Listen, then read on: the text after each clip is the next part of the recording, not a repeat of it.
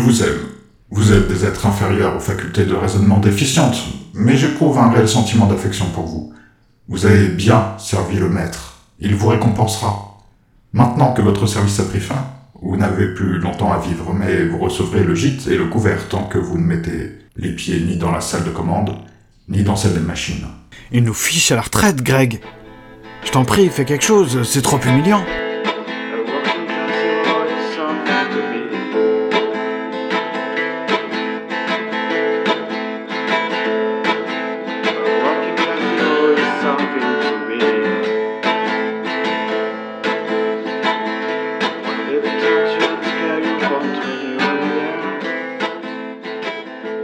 Bonjour, vous écoutez Quand en passant, je suis Xavier, j'espère que vous allez bien.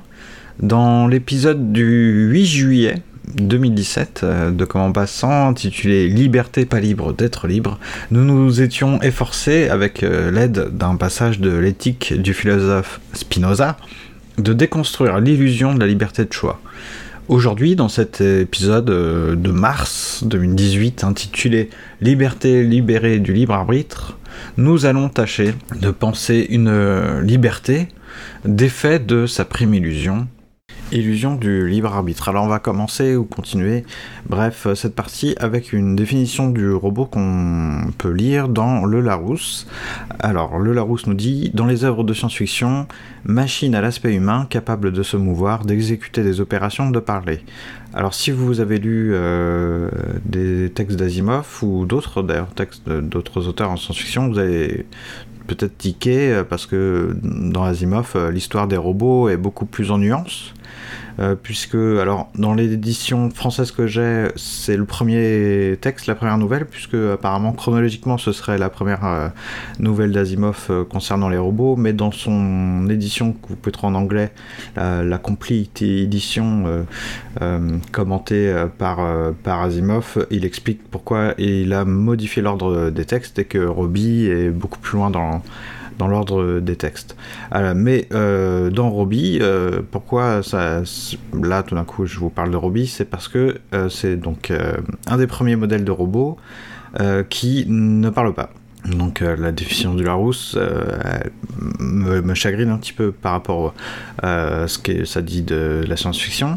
Donc dans Robbie, euh, Robbie ne parle pas, mais par contre, euh, oui, ça, il travaille, euh, puisqu'il joue le rôle d'une nounou, en fait, il garde une petite fille, Robbie, mais sans parler. Et justement, on, voit l'apparition de des premiers robots parlants dans, ce texte. On voit également que même si l'apparence humaine sera un des thèmes abordés dans le cycle des robots, le robot n'est pas nécessairement d'apparence humaine. C'est pas une nécessité, c'est pas ce qui fait que c'est un robot euh, qu'il a une apparence éventuellement humaine. C'est un des sujets dans, le cycle des robots, d'une des nouvelles notamment. Euh, mais j'ai envie de dire au contraire, puisque la fonction principale du robot, c'est de travailler. Euh, donc pour travailler, son corps doit être adapté parfaitement à sa tâche. Et contrairement à l'homme qui peut pas modifier à volonté son corps, bah, quand on fabrique un robot, on le fabrique pour qu'il remplisse euh, bien sa fonction, donc euh, il doit être plus robuste, il doit être plus rapide, etc. Donc forcément, il n'aura pas du tout l'apparence humaine. En tout cas, euh, en tant que robot travailleur, on va dire, ça n'a aucun intérêt qu'il ait une apparence humaine. Ce qui m'intéresse ici dans la définition qu'on peut avoir d'un robot, c'est que. Alors d'ailleurs, je vais revenir sur l'étymologie euh, du mot robot, euh, qui est pas inintéressante. Je crois qu'Asimov le rappelle soit déjà dans Fondation, et je, ah, je suis plus très sûr. je dis déjà dans Fondation, ça vient après les robots. Euh, l'étymologie slave, a priori, nous indique que robot vient à la fois du mot travail et à la fois du mot esclave. le terme robot viendrait vraiment robot, en anglais comme en français apparemment, euh, du, radical robot, rabota, euh, en russe, qui signifie travail, et qu'on retrouve dans euh, rab, euh, qui veut dire esclave en russe. Euh, et si je vous parle de ça, je vous, autant citer, euh, enfin parler d'étymologie en français du mot travail. vous allez voir, c'est pas pour rien que je fais ce sujet. Je pense qu'il y, y, a vraiment des liens. le mot travail vient du latin tripalium, ou Tripalium, pour ceux qui veulent se la jouer en, oum, en latin, qui est un instrument de torture, notamment Bon, peu importe la forme, vous pouvez trouver ça sur Wikipédia assez facilement ou sur Internet. C'est un instrument de torture sur lequel on attachait les esclaves pour les punir. Donc sur lequel on attachait les travailleurs, c'est-à-dire les gens qui sont forcés de travailler pour l'homme libre. Donc le robot, dans, sa racine, je pense, étymologique, c'est un être qui travaille. Et pourquoi il travaille? Il travaille pour euh, remplacer l'homme euh, au, travail et donc lui permettre d'être libre. Euh, le, robot, c'est le nouvel esclave de l'homme. L'homme devient libre parce qu'il n'a plus besoin de travailler. Pourquoi il n'a plus besoin de travailler? Eh bien parce que les robots peuvent le faire à sa place. Avant le robot, il y avait une humanité divisée, il y avait l'homme libre d'un côté et l'homme travailleur de l'autre. L'homme travailleur et l'homme esclave, c'était la même chose, puisque l'homme libre, c'est le gouvernant, et l'homme euh, qui travaille, c'est euh, le gouverné. Après le robot, en théorie, on se dit qu'il devrait plus y avoir de, de telles catégories, une telle division, puisque le rôle de l'esclave euh, est désormais celui du robot. le robot travaille, donc l'homme est, on va dire, en tant qu'espèce libre, a priori. Et ce que je trouve euh, intéressant dans, dans, les textes d'Asimov, c'est que si on voit ça comme ça, en tout cas, euh, moi c'est comme ça que je le vois, ça déplace la situation actuelle de l'humanité euh, sur les robots. Ça déplace le clivage libre-esclave au sein de l'humanité entre l'humanité et cette nouvelle, on va dire, espèce, je ne vais pas dire entre guillemets, je vais assumer la nouvelle espèce robotique et on va poursuivre un petit peu dans ce sens-là, parce que je crois qu'il y a quelque chose à cogiter là-dedans. Pour que le robot remplace euh, vraiment l'homme au travail, il va lui falloir devenir euh, intelligent. Euh, lorsque l'homme va vouloir faire travailler un robot sur un problème complexe, c'est-à-dire des tâches vraiment difficiles, il pourra plus se contenter euh, d'une simple machine euh, comme on, en fabrique déjà aujourd'hui euh, quand on dit robot aujourd'hui. C'est pas tout à fait le robot d'Asimov. On est loin dans l'aboutissement de l'intelligence artificielle dans, Asimov. Aujourd'hui, des robots des chaînes de montage, je ne sais pas comment ça, ça fonctionne exactement, mais ça n'a pas l'air d'être voilà, les, robots qu'on voit dans la science-fiction. Donc il va, ce robot-là, ce robot travailleur vraiment utile, euh, c'est-à-dire vraiment capable de travailler sur des tâches complexes, il va devoir euh, bah, calculer très rapidement, prendre des décisions, les bonnes, euh, être ultra logique, etc. Et même, on, voit dans Asimov euh, certaines choses, c'est qu'il y a un aspect de, de, la psychologie, on y reviendra peut-être plus tard. Euh, mais bon, bref, on voit d'ailleurs, autant parler de Sally. Sally, c'est la... Ah, bah, alors dans l'édition en anglais euh, j'ai envie de dire dirigé, je sais pas comment ça s'est forbiqué, mais en tout cas, je dis l'édition de l'auteur parce que c'est lui qui explique pourquoi il a mis les textes dans, dans, dans l'ordre euh, dans, lequel il dans lequel il les a mises. Ces nouvelles. Euh, Sally, c'est donc la première nouvelle qu'on voit dans cette édition complète, et ça parle de voitures automatiques, de voitures autonomes, donc ça peut être marrant de ça maintenant.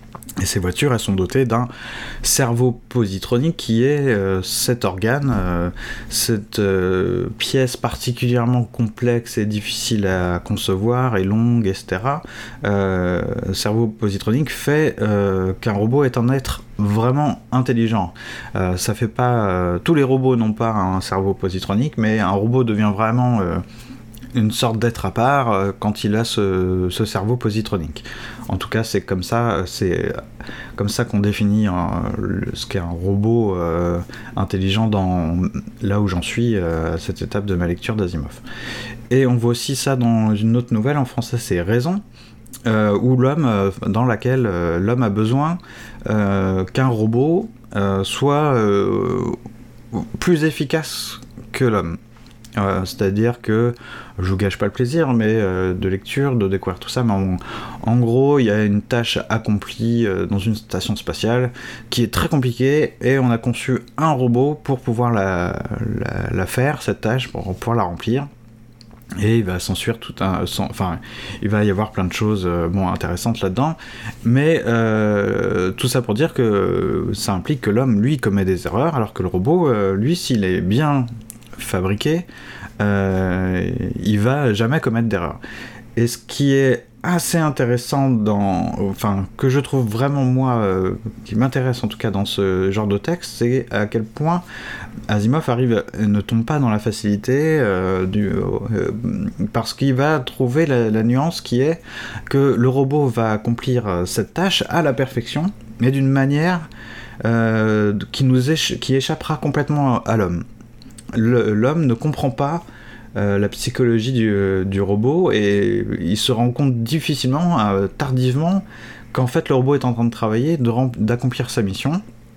Puisqu'il y a toute une voilà toute une enquête pour savoir si le robot est pas en fait en train de devenir complètement ouf etc et en fait le robot accomplit sa tâche à sa manière j'ai envie de dire à la perfection mais ça implique que ça soit troublant oui c'est pas le mot mais que ça que l'homme n'en saisissent pas la logique du tout. Et euh, si le, robot, le robot, le robot, si le robot devient un être euh, intelligent, on peut plus vraiment le considérer comme un outil. C'est ce qui se passe dans Asimov, je trouve, dans plusieurs situations. C'est plus qu'une clé à molette, là. D'un coup, c'est au moins l'égal de l'homme. Enfin, c'est peut-être pas le sujet, mais disons que euh, ça remet en cause la distinction de beaucoup de choses, ou la hiérarchie entre les espèces et l'existence. Ça remet même, d'ailleurs, en cause la notion même d'existence, à la rigueur, de vie. Hum, donc euh, l'homme retrouve euh, dans le robot en fait son nouvel esclave. Mais non seulement ça, mais avec le progrès de la robotique, et on le voit bien dans, les textes d'Asimov, je trouve, avec les progrès de la robotique, le robot euh, devient mieux que l'homme. Il devient plus intelligent, il devient plus rapide, plus robuste, plus performant, et le robot en a conscience. Euh, il sait, le robot prend conscience que son maître, en fait, l'homme, lui est inférieur. Et euh, la seule chose qui fait que c'est son maître, euh, c'est qu'il a le pouvoir, il contrôle le robot. C'est le rôle des lois de la robotique. Ça me semble pas inutile de le rappeler là aussi parce que j'ai l'impression, en tout cas, que quand à la télévision, la télévision, euh, notamment quand on parle de, frappe de drone, ou euh, il y a quelques, je sais pas, j'ose pas dire années, c'était peut-être l'année dernière, où la police, euh, je crois que c'était à Boston, la, police américaine avait utilisé un robot pour exploser et tuer ainsi un, criminel, enfin un, un, tueur de flic, etc. Je sais pas si vous vous souvenez de cette histoire, c'était très complètement ouf. Euh, mais euh, euh, là, quand, on, quand il se passe quelque chose comme ça, et qu'on cite, comme je l'ai entendu pas mal, les lois de la robotique, en fait, ça n'a à mon sens, si vous êtes spécialiste d'Asimov, n'hésitez pas, mais pour moi, ça n'a aucun sens, ça n'a aucun rapport avec les lois de la robotique. Il ne s'agit pas de dire, oh c'est horrible, un robot ne devrait pas faire ça. Il s'agit pas, les lois de la robotique ne sont pas des lois morales, il s'agit de d'une programmation, enfin ouais, de programmer, c'est des commandements, alors ça a un sens politique, mais euh, c'est pour euh, commander, ordonner, contraindre des robots doués d'intelligence, c'est-à-dire des robots qui sont capables de faire des choix, de prendre des décisions et pas simplement euh, d'exécuter un programme. Sinon, ça n'aurait pas de sens que de faire appel à ces lois de la robotique. si un ouvre-boîte ou une machine sur une chaîne de montage entraîne la mort de quelqu'un, la machine ne l'a pas tué, elle n'est pas responsable de sa mort. Ça veut rien dire, on va pas invoquer la première loi de la robotique pour dire euh, l'ouvre-boîte a enfreint la, première loi de la robotique. Ça n'a aucun sens de dire ça. Euh, ce ne sont pas des lois de la nature en fait. Euh, l'homme les programme, et d'ailleurs l'homme peut les modifier ou ne pas les mettre. C'est l'objet de certains textes. Dans Asimov, il y a notamment un texte où l'homme est, l'homme travaille avec des robots euh, sur des situations euh, compliquées euh, d'hyperpropulsion et compagnie, où l'homme se met en, danger en travaillant, et il est accompagné assisté de robots qui, du fait de la première loi de la robotique, alors je vais vous lire la première loi de la robotique, telle qu'elle apparaît au début, tout début du texte, première loi, un robot ne peut porter atteinte à un être humain ni restant passif, laisser cet être humain exposé au danger. Donc, comme quand un homme euh, est en danger, un robot va forcément intervenir euh, au risque de sa vie, au, risque de son sacrifice. et qu'est-ce qui se passe dans, dans, cette, dans ce texte Eh bien, on allège, on décide d'alléger la première loi, de la modifier. pour en garder l'esprit, on va dire, le principal, mais en, faisant en sorte que c'est moins contraignant. Et il va se passer euh, tout un tas de choses, euh, de, conséquences logiques. Euh, d'ailleurs, c'est assez marrant. Il y a le personnage de la, la, la psychologue de robot, la robot-psychologue. Tout, tout, ce qu'elle cogite, c'est passionnant, ça. Bon, bref. Pour tout ça pour dire que les lois de la robotique, c'est pas du tout des lois de la nature ni des lois morales, euh, ce sont des lois politiques qui maintiennent le robot dans sa condition d'esclave. Les trois premières lois de la robotique ont pour fonction de maintenir les robots dans leur soumission à l'homme, de maintenir euh, le lien euh, homme libre, esclave, homme, travailleur, gouvernant, gouverné. Donc euh, le parallèle avec euh, notre société actuelle, euh, on, sort, on sort des robots et voilà, le parallèle est facile à faire.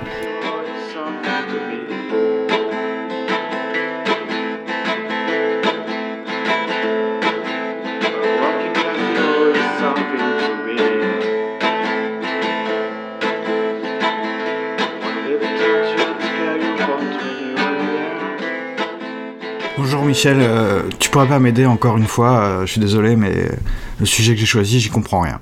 J'ai jamais rien compris en fait à la liberté, euh, pour moi ça, a jamais rien voulu dire. Il n'y a pas de liberté, c'est vrai quoi, c'est pas un concept ça, c'est vraiment une idée, au sens où on se fait une idée. Tu te fais des idées, tu vois. la raison se fait des idées. Bon, par rapport à mon sujet là, si demain on, remplace les travailleurs par des robots, ça fait quoi à ton avis? Ça serait le désastre social total. Mais pas du tout. Euh, l'homme pourrait être libre, tu vois. Euh. Comment tu veux que l'homme soit libre s'il est obligé de travailler? Bon, bon, c'est pas des choses qui m'intéressent. Ah bah, je te remercie. Euh, ça m'aide beaucoup, ça, Michel. Bon, on t'a peut-être raison. De toute façon, ça servira à rien de faire tout un épisode sur la liberté. On pourrait parler de Hume, de Locke, de, du libéralisme. Mais moi, je suis pas là pour faire un exposé, tu comprends Euh qu'est-ce qu'il a dit euh, Rousseau dans, le contrat social, dans le préambule du contrat social Il dit euh, L'homme est né libre et partout où il est dans les fers. Tiens, on devrait l'inviter la prochaine fois. Euh, bah oui. Ouais. Moi j'ai une idée. J'appelle Jacques. Non, j'appelle Jacques. Alors Jacques, Jacques, Jacques.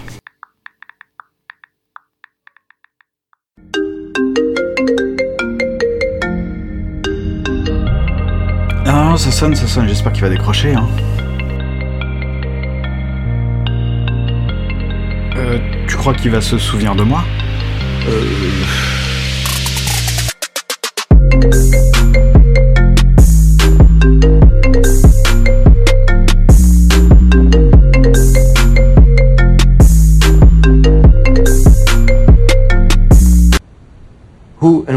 oui, c'est Xavier euh, de Comment Passant, ça va Jacques Bon, j'ai une petite question, je t'embête pas trop longtemps, je voulais savoir ce que tu pensais de la liberté.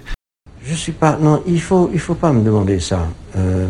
En fait, j'en suis arrivé à un point de ma réflexion où euh, je suis en gros en train de soutenir que tant que l'homme travaille, tant que l'homme travaille, il peut pas être libre et que le robot, lui, en tant que nouvelle force de travail, allait permettre à l'homme d'être libre que ça déplace un petit peu le problème sur le robot, puisque le robot, en devenant intelligent, en prenant conscience qu'il était euh, un robot, un être, un existant, euh, on déplaçait le problème euh, sur lui, et que de nouveau, lui, il allait bah, chercher à, se révolter, à se rebeller, et en plus, comme il était plus intelligent que nous, il allait y arriver. il faut que vous posiez une question. Merci Jacques, c'est sympa d'avoir répondu. Je crois que... Ah oui, je suis avec Michel là, euh, il voulait te dire que euh, bah, coucou déjà, puis euh, la prochaine fois qu'on court ensemble, ce serait cool que tu ramènes tes, tes, pieds, tes pompes, hein, tes chaussures, ta gourde et tout ça. Il y avait Antonin, bah, je pense que voilà, ça serait cool. Bon, bon bah salut, oui. bon bah Michel, je crois que sujet est clair maintenant, non? Non, pas tellement, euh, pas tellement. Bah si, euh, on a dit que, on a dit d'une part, euh, dans le dernier épisode consacré à la liberté, on a dit que la liberté, ça pouvait pas être d'être libre de choisir, parce qu'on n'était pas libre de choisir, vu qu'il y avait des causes, etc., puis qu'on ne savait pas trop de quoi on parlait, puisque on savait pas ce que pouvait le corps, avec Spinoza. Bon, et là maintenant, on dit que bon, la seule euh, façon d'être libre pour l'homme, c'est de plus travailler, quoi, d'être un homme libre, de voilà. Bon, c'est peut-être pas fini, hein. Peut-être qu'il y aura un troisième épisode. Il y aura sûrement un troisième épisode. D'ailleurs, j'espère que tu viendras. Euh, T'es invité. Je t'invite officiellement pour le prochain épisode. Euh, Oh, bah, franchement, t'es un peu rabat-joie. On parlera de robots. Je, pense que t'a- t'aimes bien les robots en général. Euh, que l'on peut faire fonctionner comme des armes. Alors euh, merci, euh, merci à tous les auditeurs, merci à ceux qui écoutent, merci à toi. Si ça t'a plu cet épisode, bah, dis-le moi sur Twitter, arrobase comme en passant. Tu peux même commenter chaque épisode sur le site internet, euh, commenpassant.fr. Tu peux également, si c'est pas déjà fait, mettre 5 étoiles sur iTunes pour voilà, aider le podcast à, remonter dans le catalogue. C'est comme ça qu'on se fait euh, connaître un petit peu et bah, les podcasts les plus connus, les auditeurs euh, ne, se, ne se gênent pas pour le faire. Donc euh, pourquoi ne pas le faire aussi pour les petits podcasts indépendants? Bon, si vous voulez faire comme Michel et Jacques dans cet épisode, bah, vous envoyez votre enregistrement à podcastcep.gmail.com par exemple si vous voulez me recommander un film, un bouquin, une exposition, un jeu vidéo, eh ben je peux en parler pendant l'épisode, ça peut inspirer d'autres trucs, euh, voilà, donc faut pas hésiter, vous pouvez faire tout ça depuis votre mar- smartphone, hein. il y a toujours des applications de de- d'enregistrement, que ce soit vous filmez, puis vous m'envoyez ça par mail, euh, voilà, et euh, comme il y a une chaîne YouTube, ça pourrait même, si vous m'autorisez, euh, vous pouvez même apparaître dans, dans la vidéo euh, de YouTube avec un masque sur la tête, une cagoule, peu importe, mais ça- ça peut être cool. Euh, voilà, on se retrouvera euh, dans un mois environ, puisque c'est un peu la nouvelle. euh, voilà, c'est pas scientifiquement établi, euh, c'est pas mesuré, mais bon, a priori, le prochain épisode, sauf si quelque chose urge, ça se fera plus tôt, mais sinon, voilà, sauf. sauf urgence, hein, on se retrouve dans un mois environ pour parler d'autre chose et je ne sais pas encore quoi. Euh, Il y a toujours des, des tonnes de choses qui se qui se qui s'empilent, qui se cogitent. Sachez aussi que j'ai lancé, alors on verra où ça va, euh, où ça mène, mais une nouvelle euh, saga. je voulais pas dire saga MP3, désolé. Une nouvelle fiction sonore. Donc il y en a deux en parallèle. hein. Il y a il y a Première Planète, un peu euh, science-fiction, voilà, qui continuera, mais il faut, du temps. Euh, donc euh, pour l'instant, il y a 7 ou 8 courts épisodes, et puis euh, il y a euh, maintenant donc euh, le sortilège pour y conduire. Je vous en dis pas plus, je mets fantastique comme catégorie, mais c'est pas vraiment de la, du fantastique ou de la fantasy, c'est pas vraiment le l'objet, c'est pas pour ça que j'écris ça, mais bon bref, ça fait des petits épisodes, et en fait dans chaque épisode de- du sortilège, là, pour y conduire, il y aura une sorte de voilà de- d'enquête qui conduit à la création, donc à l'expression, à, à, la, à la formulation d'un sortilège. Voilà, bon, je vous en dis pas plus. Euh, à très bientôt. Merci d'avoir écouté comme en passant. Et si c'est pas déjà fait, si tu as aimé ce podcast mais que tu n'as jamais pensé à le faire, je t'invite à aller euh, mettre les fameuses 5 étoiles, euh, les sacro-saintes 5 étoiles euh, sur iTunes parce que ça aide au référencement du podcast. Et on a beau se moquer des fois, les podcasteurs aiment bien rigoler sur ça, mais ça aide au référencement du podcast tout simplement dans le catalogue.